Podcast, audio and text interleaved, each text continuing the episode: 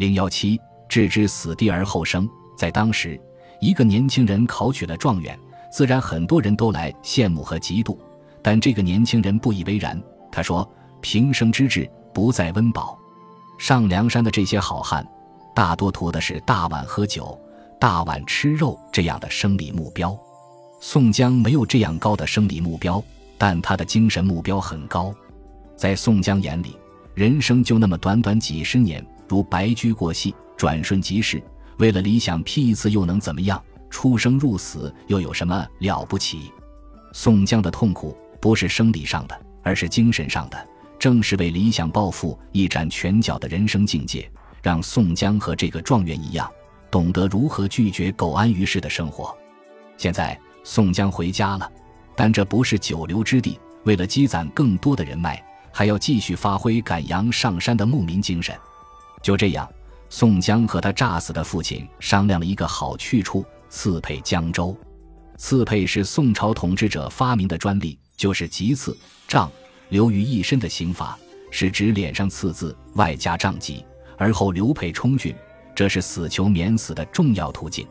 宋江上路之后，离梁山越来越近，他深知晁盖的为人，怎么办？此刻，两个押送他的工人心里更加没底。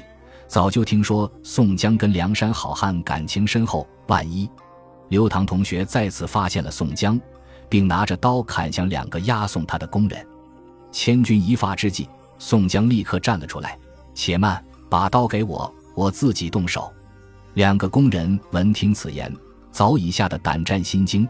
宋江接过刘唐的宝刀之后，迅速把刀卡在自己的脖子上，坐姿稳壮。两个工人懵了。宋江好狠，刘唐傻了。难道宋江神经错乱？宋江看到这一幕，内心微微一笑，然后十分委屈地告诉大家：“你们如果今天要拉我上梁山入伙，就是让我背上不忠不孝的罪名，那么我情愿自杀。赶紧放我去刺配之地吧！梁山我是绝对不去的。”刘唐现在别说杀工人，就是想让宋江跟晁盖见个面都难了。退而求其次吧。前面大路上有军师吴学究同花之寨在那里专等迎接哥哥，容小弟这小校请来商议。宋江的无耻在见到花荣的那一刻表现得淋漓尽致。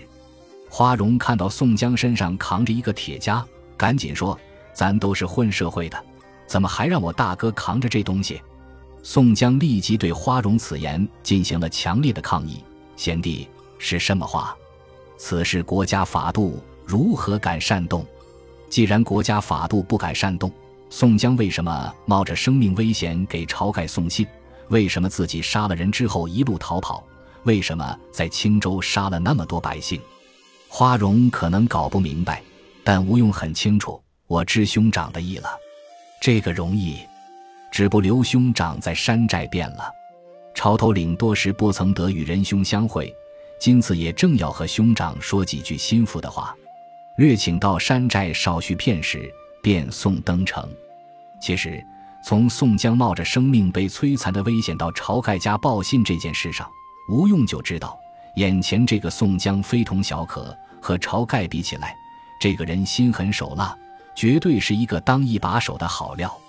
现在宋江上山，有晁盖老大在，他能干点什么？晁盖自然想拉宋江入伙，有买卖大家一起干。宋江对此坚持不受，家中尚有老父在堂，宋江不曾孝敬得一日，如何敢违了他的教训，负累了他？宋江现在把孝像卫生纸一样抬出来，这是一个非常有效的挡箭牌。不要忘了，他还有一个绰号，人称孝义黑三郎。但这并不能解释他为何在青州拉人入伙上梁山。好在宋江还有一手，一时诚信与众位来相投。这个一时成行的理由很厉害，它可以让人把很多不合理的东西合理化，尤其是放在有权谋的宋江那里，哪里是什么诚信，而是乘机，乘机实现自己不可告人的目的。这一切自然瞒不过吴用的眼睛，所以晁盖千留万留，宋江只是一个走字，吴用则大大方方的送了宋江一个走的人情。江州两院结吉戴宗是我的好哥们儿。有了这样的人情，宋江对此次江州之行更加有了把握。因为戴宗就是大宋朝廷集团公司特聘的，用来收拾宋江这种刺配囚犯的高级管理人员。说特聘，原因在于像戴宗这样的小吏，实际上是没有工资的，要想赚钱，就得自己动手吃拿卡要，才能丰衣足食。